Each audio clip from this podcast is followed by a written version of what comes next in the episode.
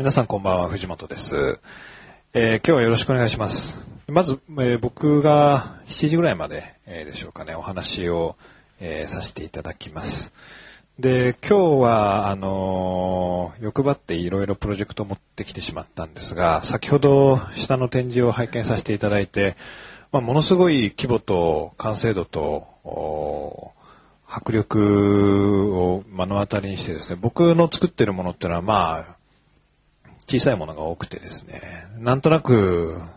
いい加減にやってるやつに見えだったら嫌だなと思ってるんですが、あの、ち、小さい規模の事務所ながら一生懸命やってますんで、あの、温かく見ていただければなと思います。で、まあこれは本当にもう9、8、9年ぐらい前に、まあ仕事が全くない頃に、作った住宅のモデルなんですが、あのいつもお話しするときに、まあ、巣と洞窟っていう話をするんですよね。で、巣って両方とも建築の始まりというか、原型的なものですけれども、意外とこう巣と洞窟って結構違うものだなと考えてまして、巣ってのは人間の巣を考えると、人間のためにちゃんと作られた場所、住みよく作られた場所というふうにまあ簡単に言えると思うんですね。で、機能的なあの建物っていうのはそういうふうに、えー言えると思うんです。で、逆に洞窟っていうのは、まあ簡単に言うと人間のために作られてない場所。で、作られてないからじゃあ人間には縁がないかというと、意外と、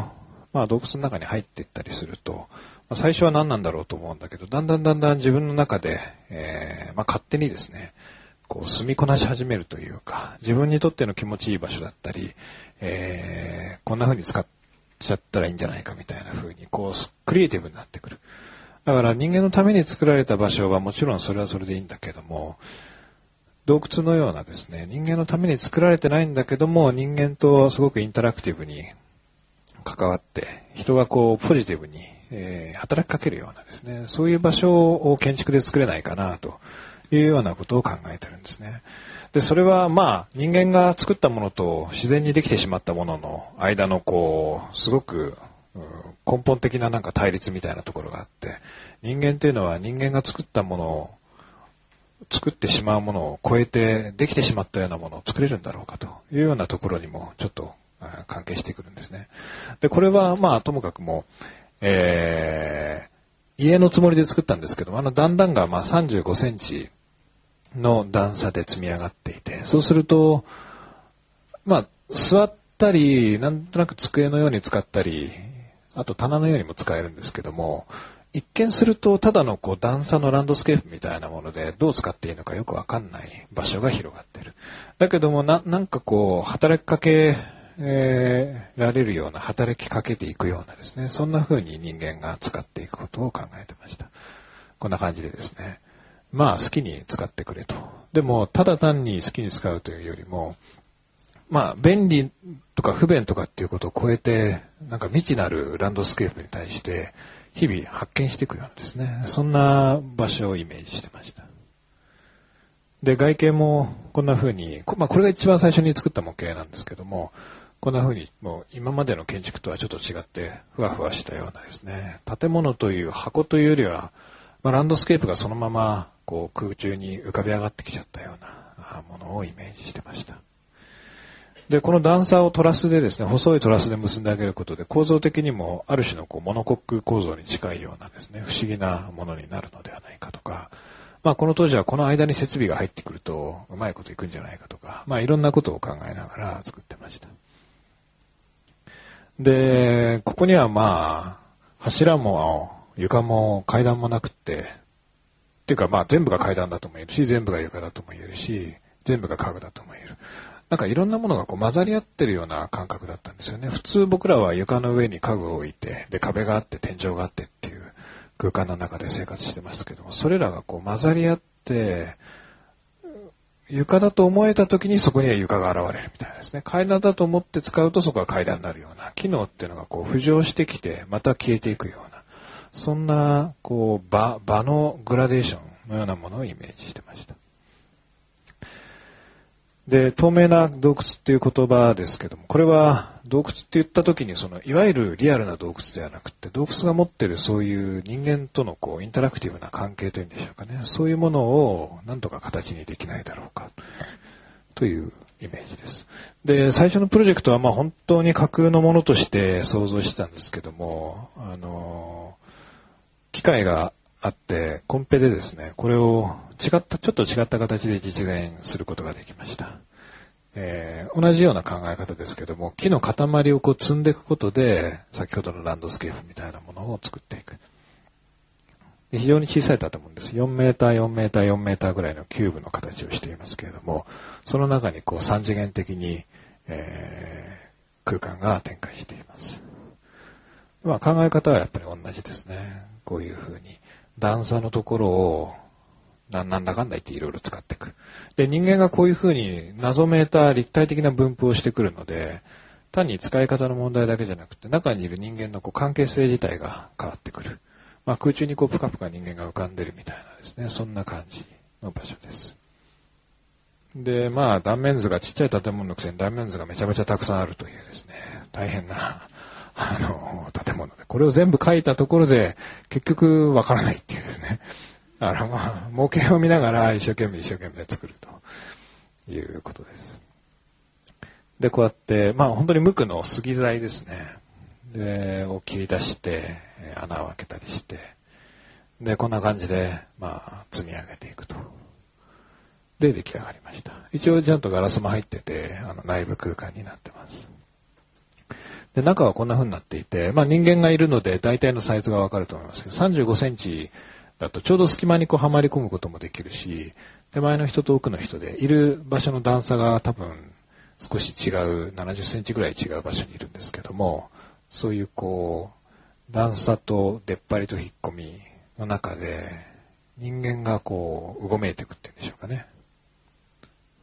でこうやって左は70センチ幅で70センチ高さぐらいのこう筒状の空間なんですけどね。ああやって寝たり、えー、なんだりしてもらうと。で、上はガラスが入って、えー、トップライトになってます。で、まあ、こういうですね。で、この中、今二人しかいないですけども、結構いっぱい入ったところ僕は目撃しました。30人ぐらい 学生さんが見に来てくれた時に、まあ、とにかく、どんどんどんどん入っていくと、意外とどんどんどんどん小さいところにこう、人が詰め込まれていって、最後30人ぐらいがこう、重点されてですね、非常になんか不思議な人間を積み上げたみたいなですね、そんな場所になってましたね。でこんな感じで、えー、もちろんこれは無理やり座ってもらったんですが、結構気持ちのいい場所なんですよね。でこんな感じで、えー、空間を使っていく。まあ、スカイライトを開けたので、本当に外部空間と内部空間の感覚が、こう、どっちでもないようなですね、そういうものになってます。場所は熊本の熊村というところで、真ん中に見えてるのは木島さんの、えー、昔の建物ですね。そこの向かい側に立ってます。で、まあ洞窟っていうと、インテリア空間の小さなものをこうイメージされるかもしれないので、逆に結構大きな規模の建物の、えー、例を持ってきました。で、これは北海道に立っている情緒障害実施設というもので、あの、五十嵐さんも審査員に加わってもらった建築大賞っていうのをいただいたんですが、施工を清水建設が担当してくださいました。ありがとうございました。えー、北海道支店ですかね。で、これ大作るの大変そうに見える通り大変でした。だけど、すごい一生懸命あのやってくれたんですね。で、これはまあ、プランで見るとこんな感じの建物で、さっきの白い箱があの赤い、えー、四角い部分だと思ってください。で、ランダムにばらまかれたように箱が分布してて、で、間のスペースにも屋根がかかってて、えー、リビングスペースだったりなんだりしている。赤いところは比較的閉じた機能ですね。ベッドルームとかトイレとか倉庫とか、まあいろんなものが入ってる。で、こいつの特徴としては、あの、とにかくこのランダムな、あ方法というんでしょうかね、によって、これすごい複雑なプログラムの建物なので、子供のための、えー、医療施設なんですね。50人ぐらいの子供が住んでいる。で、子供のための、まあ、小さな町というかですね、集落みたいなものを作りたいなと。で、集落、小さな町の中の路地っていうのもなんかこう、機能的にできてるのか機能的にできてないのかよくわかんないんだけど、勝手に自分の中でこう、ルートを発見したり、ちょっと自分の遊び場を発見したりっていう、ある種の洞窟性を持ってるんじゃないかなと思ったんですね。あるいはま森の中みたいですね、こう木がいっぱい生えてるところだと、木の影に回ったり、えー、ちょっと開けた場所があったり、えー、隅っこの方に行ったりみたいな。そういうこう、ある大きな規模になった時も、いわゆる洞窟性というか、場所が誰のために作られた場所でもないんだけども、非常にこうポジティブに使っていける。そんなものを作れないかなと思っていて、で、機能が非常に複雑なんですけども、こういうランダムな方法を使ってるので、半年、一年ぐらいこれ一生懸命一生懸命設計をしていて、かなりちゃんとできている建物なんですけども、見た目が全然ちゃんとできてるように見えないっていう、そこが一番重要なポイントなんですよね。パッと見ると、昨日の夜に僕はバッとこうなんかばらまいてですね、そのまま持ってきちゃったみたいな感じになっている。でも実はすごく考えられてる。で、これは一見矛盾しているように思えると思うんですけども、人間が物を作るときってすごい考えて、まあ模型を作ったりなんだり打ち合わせをしたりして決めてきますよね。で、そうやってこういろんなプロセスを踏んでいくと、だんだんだんだんこう人間が作った手垢がついてきて、もうすごい一生懸命作りましたってものに、まあなっちゃうわけですね。でも使う側から見ると逆にさっきの洞窟の話じゃないですけども、なんだか知らないけど、そこに場所があって、で、どう使っていいのか最初はわかんないんだけど、だんだんだんだんこう発見していけるようなものっていうのは、そういう手垢がついてない状態なんじゃないかと思うんですね。つまり、意図しないまま勝手にできちゃったようなものをすごく精密なプロセスを経て作るにはどうしたらいいだろうか。人間が作、作らないといけないんだけども、できたものは作ってないように見えてほしいというですね。で、このランダムな方法を取ると、なんかそういうものができるんじゃないかというようなイメージで作っていきました。だからまあ、接種を説得するのは結構大変で、1ヶ月後に持ってってもなんかあんまり変わってないように見えるわけですね。何やってたんですかみたいな感じで。だけど実はいや、これはですね、こうなっていましてっていう。で、最後まで、パッと見何もやってないように見えてると。だけれども、そこが重要な部分だというプロジェクトでした。で、中を、まあこのダイニングスペースを見ると、上の方の引っ込みとか手前右の方の引っ込みとかですね、いろんなコーナーがあって、何のことやらよくわかんないんだけども、それぞれ微妙にこう場所の雰囲気が違う空間が関係し合ってるわけですね。そうすると、こう、その場所と思ってる人ってのは、何か昔からそこにあったような、この白い箱たちがですね、石器時代ぐらいからこう立ってたような、なんかそんな場所になってくれると嬉しいなと思って作っていました。こんな感じですね。こう、いろんな変なコーナーがいっぱいあって。で、子供たちにとってはなんかちょっと隠れられるっていうかですね、プライバシーとパブリックの間のこう領域を自分たちで選べるっていうのが、あのこういう施設にとってすごい重要だということで、あえてこういう、ちょっと隠れられたり、えー、顔を出せたりっていうような場所が満ち溢れています。で、外見は本当に、これ丘の上に立ってるんですけども、丘の上の集落みたいなですね、そういう雰囲気のものになってます。まあ、作られ方が、成り立ち、建物成り立ち自体がそういう成り立ちなので、集落を作るような成り立ちなので、姿もやっぱり集落のようなものになってます。で、これは住宅ですね。去年、ね、出来上がった住宅。で、ここに書いてあるのは、まあ、中と外の、インサイドとアウトサイドの間あるいは都市と住宅の間っていう。で、今、子供たちがこう、プライベートとパブリックの間をいろいろ選べるっていう話をしましたけれども、この間っていう概念が、あのー、やっぱり面白いなと思うんですよね。特に建築っていうのは、中、内部空間をまあ作らなきゃいけない。そうすると必然的に外部空間もできちゃうっていう、その、まあ、すごく単純に言うとそういう作業ですよね。だけど、その間に実は、中とも外とも言えない、こう、グラデーションみたいな場所が、実はあるのではないか。だから単純に中を作ってどうとか、外を作ってどうではなくて、その間を作るっていうことが建築を作ることなんじゃないかな、というようなことを考えてたんですね。で、これは、その模型の写真ですけれども、えー、この家はまあ、言ってみれば、大きい箱、中ぐらいの箱、ちっちゃい箱っていう3つの箱が、あの、入れ子状になってます。で、大きい箱は、えー、外側にちょっと見えてますけども、で、全部穴だらけなんですね。で、大きい箱の穴にはガラスが何も入ってないので、こう、雨が降ってきたり風が抜けたりする。いわゆる大きい箱の内部は外部空間になってるってことですね。で、だから木が生えたりしてます。で、中ぐらいの箱は、まあ一応、あの、天窓とか、あの、ガラスとか入っていて。でもその中にもう一個スカスカの箱があると。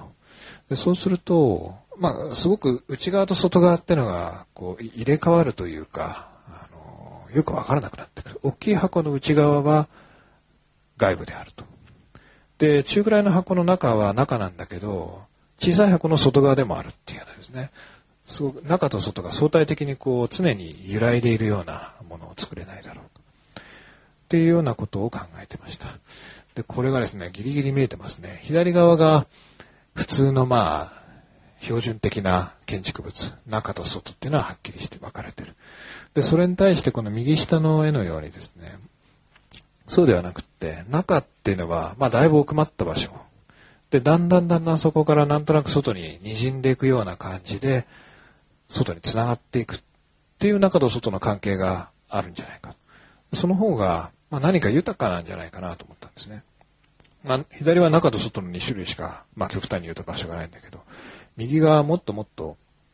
いろんなこうバリエーション、グラデーションを楽しめる。で、まあ、この絵も同じことを言ってるんですけども、左側壁で左右が切り離されてて、まあ、中、外、0、1、白、黒みたいなですね。まあ、はっきりしてるんですね。まあ、はっきりしてるのもいいんだけれども、はっきりしないのも意外といいのではないか。で、この右の絵のように、中から外に対して、こう、グラデーションで変わっていくと、単に色が変わってるだけじゃなくて、体験としてもですね、いろんな場所を選ぶことができるし、いろんな、こう、距離を測り取りながら、動き回ることができる。建築っていうのはなんかそういう間の変化みたいなもの実体験として作ることができるんじゃないかなというふうに考えたんですね。で、プランはすごく単純で、えー、大きな箱、中ぐらいの箱、小さい箱っていうだけですね。で、セクションもまあ単純で、大きい箱、中ぐらいの箱、小さい箱。で、この中にまあいろんな家にまつわる機能がうまく収まっていて、家になってしまってる。っ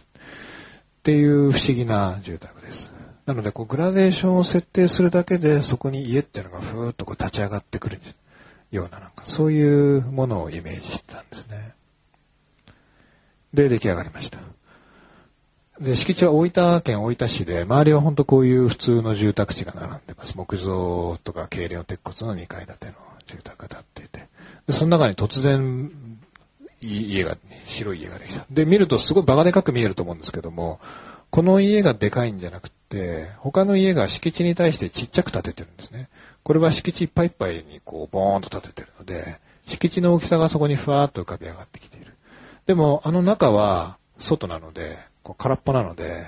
通りから見ると、こんな風に家越しにまた向こうに空が見えちゃったりしてるんですね。家越しに隣の家が見えたりして、でかいのか、でかいくせになんかスカスカだなっていうですね、そういう不思議な存在として街中にポーンと立ってます。だからこの間の空間っていうのは、半分はまあ街の領域でもあるし、もちろん半分は自分の家の領域でもある。えー、そういうこう不思議な場所が出来上がってます。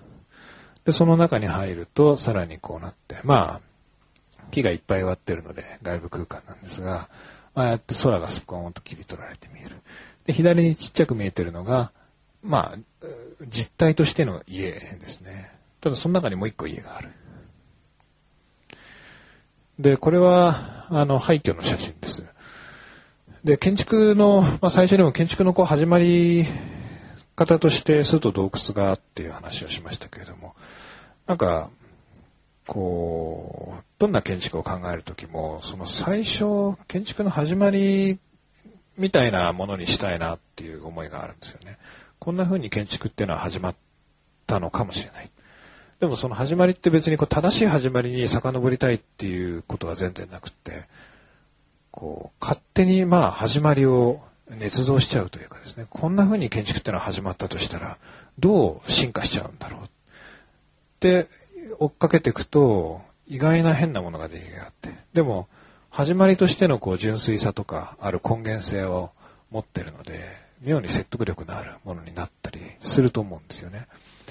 で、この廃墟の写真も、まあこれ建築、誰かが作った建築がこう崩壊してしまった後ですけども、言ってみれば建築のこう、かすかな痕跡が今残ってる状態ですよね。で、ここからまた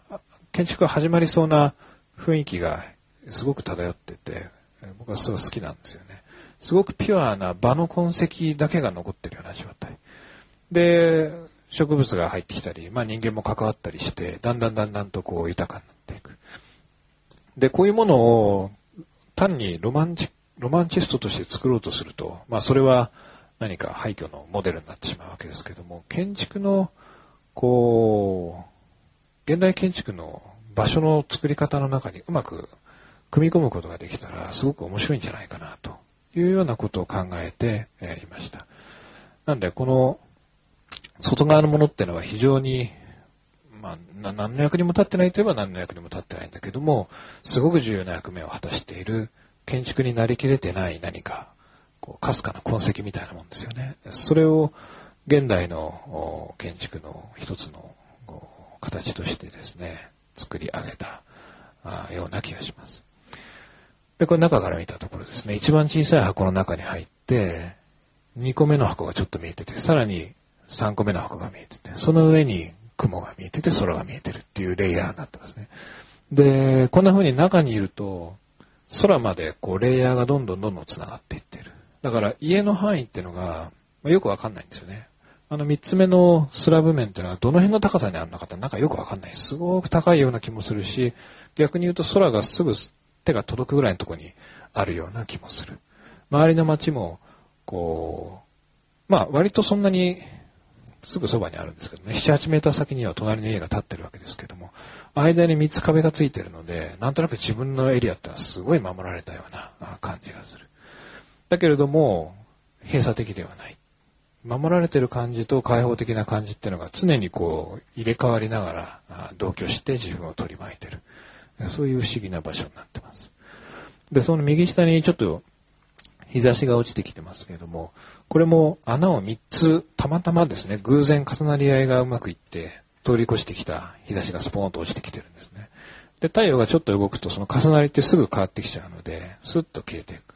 で、また違うところにスコーンと落ちてきたりする。だから、森の中でこう、たまたまなんかの表紙にスポーンと光が落ちてきたりするのと、非常に似てるどの窓から来たのかっていうのがうまく言えないというかですね、なんとなくあっちの方から来てるなっていう、そういうこう不思議な、窓がいっぱいあるんだけど、窓がないというかですね、いっぱいありすぎて、しかもその重なりのこうバリエーションが多すぎて、逆にどの窓とも言えないこう、ゆるい被膜を作ってるような家です。で暑い時はこうこの日差しからとにかく逃げ回りながら暮らしてるんですね。寒い時は逆にこの日差しをこう、徐々にですね、動きながら、追っかけながら、あ食事をするとかですね、そういうことをやっています。で、これは、まあ、僕も何の絵かちょっとまだチェックしてないんですが、日本の絵ですね。で、よくこういう絵ありますよね。なんかいろいろ書いてあるんだけど、全部、っていうか、大体雲で追われちゃってるっていう。で、この雲っていうのが実は建築物なんじゃないかなっていうふうに思うんですね。つまり、いろんなことが書いてあって、これ多分時間とか、えー、タイムスパンとか、ディメンジョンとかが結構バラバラな情景がここに組み込まれてるんだけど、雲でなんとなくごまかされて一個の画面にバーッと統合されてるわけですよね。で、この何にも書かれてない雲のエリアっていうのがあることで、ものすごく多様な別々のものがこう、同じ体験の中にスーッとこう、凝縮していくようなところがありますよね。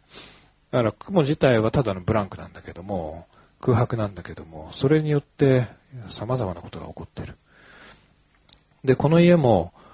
まあ、この、言ってみれば、箱が、こう、キュービックな雲みたいな感じで、レイヤーになっている。で、その間にまあ、いろんなものが入ってくるわけですね。日差しもそうだし、庭の木もそうだし、近所の家もそうだし、真ん中に見えてる緑は、隣の家の緑ですね。それからもちろん家具とか自分たちも含めてですね、空も見えてる。で、そういうものがこう、常に間に出ては入って出ては入ってっていうのは。でそれをこう、つなぎ止めていく、こう、ゆるい媒介みたいなものが建築物になってます。ああいう電柱とかもですね、この家の中にいると、なん、なんだかすごくこう、美しいものに見えてくるわけですね。で、夜になると、逆に空が暗くなってきて、で、アッパーライトで今照らしてるので、えー、もう一個のこう、自分の空みたいなものがですね、周りをか取り囲んでいきます。これは、僕が結構好きな写真で、右の家ってすごいしょぼい家じゃないですか。いわゆる普通の家ですね。で、布団干しちゃったり、なんか汚い鉢植えとか置いちゃったりしていて、いわゆる日本の典型的なこう住宅。で、左も日本の典型的な交通標識と危険ななんか、危険を表示する何かですよね。で、電線がいっぱいあってなんだっていう都市の風景の中に、まあ先ほどのように真っ白いこうブランクのエリアがポーンとできている。そのエリアの中に何があるかっていうと何にもなくって、まあ木はちょっと植わってますけど、また向こう側が見えちゃってる。そういう何にもない場所をポーンと街の中に作り出して、でも少しだけこう外を、同じ外なんだけど少しだけこう密度が高まってるような場所になってるわけですね。で、ちょびっとここに、こう見えてるのが、いわゆる実体の2番目の箱の家ですね。だから、この大きさの比率っていうのはよくわかると思うんですけども、えー、むやみに外側がでかい。で、そのむやみにでかい外側によって、こう、かすかな空白が生まれてきて、で、それが街との距離を、グラデーションを作り出している。そういう住宅。それで中に入ると突然こんな、不思議な、情景になっています。これも上半分は、まあ、いわゆるエンプティネスですよね。エンプティですよね。で、下に、えー、ものがある。で、まあ、おせっさんからするとですね、何にもない場所にものすごいお金をかけて、でかい箱を作って、えー、真ん中にちっちゃい家が建ってるっていうのは、一瞬やっぱ不思議に思ったみたいで、この大きい箱は、なくても家として機能しますかって 言われたんですよね。で、ああ、やっぱ気がついたかと思って まあ確かになくても家として機能するよなと思って、ちょっと困っ、一瞬困ったんですけど、まあご夫婦でね、あの、おせっさんだったんだ。旦那さんの方が、なんとなく気がついちゃったみたいでこう言って。だから奥さんが、何言ってるのよと。これがあることによって、この庭だったり、なんだり全部が生きてくるんじゃないのと。バカなこと言ってんじゃないよっていうことで、僕の代わりにこう、説得してくれたんですよね。で、僕もまあなんかこう、えー、スマイルしながらですね、なんとなくうなずいて、えー、事なきを得たという。でも実際このでかい躯体作るの相当やっぱり、あの、お金がかかりましたね。唯一、あの、ラッキーだったのは、大分はコンクリートの値段が安いんですよね。他の6割ぐらいの値段なんですよ。なぜか。で、この建物コンクリートめっちゃ使ってるので、あのその分、そう急激に減額というか、当初の想定よりもこう安く、えー、できてしまうという不思議なことがあって、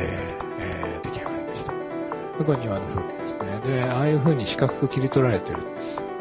ここは完全に外なんだけども、なんだか知らないけど、部屋の中みたいな感じになっていて。